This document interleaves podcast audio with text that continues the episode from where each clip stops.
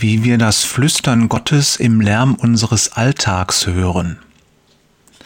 Oftmals können wir von Kindern lernen. Jesus selbst stellt sie uns als Vorbild hin. Heute haben wir es mit einem besonders schlauen Kerlchen zu tun, der dort Erfolg hat, wo gestandene Männer versagen. Kennst du das Gefühl, dass Gott ganz weit entfernt ist?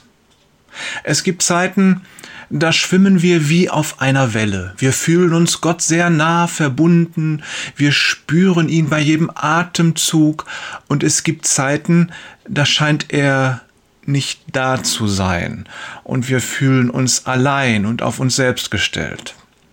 Das sind Täler unseres Lebens und übrigens, diese Täler können völlig unabhängig sein von äußerlichen Umständen. Außen kann alles rund laufen und wir fühlen uns dennoch einsam und von Gott verlassen. Doch Gott verlässt uns nicht. In seinem Wort sagt er uns das wieder und wieder. Nimm zum Beispiel den berühmten Psalm 23. Selbst wenn ich durch ein finsteres Tal gehen muss, wo Todesschatten mich umgeben, fürchte ich mich vor keinem Unglück, denn du, Herr, bist bei mir.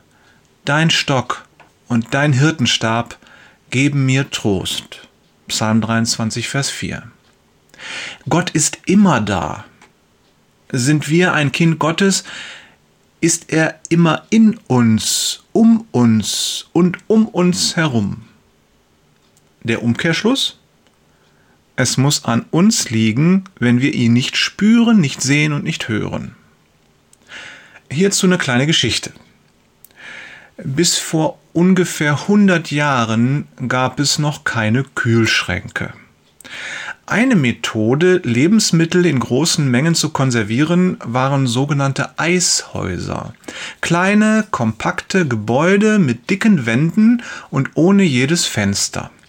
Im Winter wurden dicke Eisblöcke aus zugefrorenen Seen und Flüssen geschnitten, in die Eishäuser gebracht und mit Sägemehl bedeckt. Oft reichte das Eis bis weit in den Sommer hinein.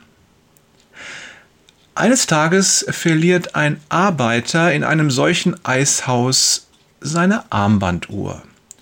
Da sie noch von seinem Vater stammt, hängt sein Herz an ihr und er beginnt mit einem Sieb das Sägemehl zu durchkämmen.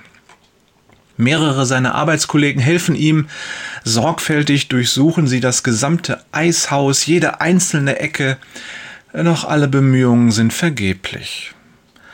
Nach einer Stunde geben sie schweren Herzens auf und gehen fort, neue Eisblöcke zu schneiden. Ein kleiner Junge, der in der Nähe spielt, bekommt diese Sache mit. Kaum sind die Arbeiter verschwunden, schleicht er sich in das Eishaus. Und als die Männer eine halbe Stunde später wiederkommen, steht er aufgeregt vor dem Eingang und hält ihnen freudestrahlend die verlorene Armbanduhr entgegen. Wie hast du die gefunden? Die Männer können's nicht fassen.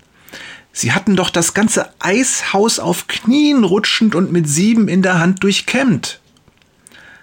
Als ihr alle weg wart, da bin ich in das Eishaus gegangen und habe mich ins Sägemehl gelegt. Ich habe kein Geräusch gemacht und war total still. Und da hab ich sie ticken gehört.